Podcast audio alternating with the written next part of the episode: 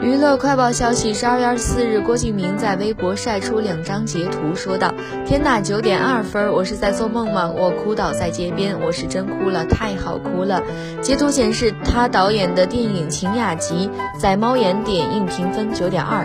他在评论里表示：“我不是在做梦吧？就让我多做一会儿梦吧，我这辈子。”随后，他又在微博发文表示，今天秦雅集终于要和大家正式见面了，心情很复杂。从第一部作品到现在，自己的心态、年龄和对电影的理解都有了变化。秦雅集是自己第二个阶段的第一个作品，也是自己下半场的入场考试。谢谢所有人的指正、批评和鼓励夸赞，并感谢了秦雅集剧组所有人，感谢所有演员。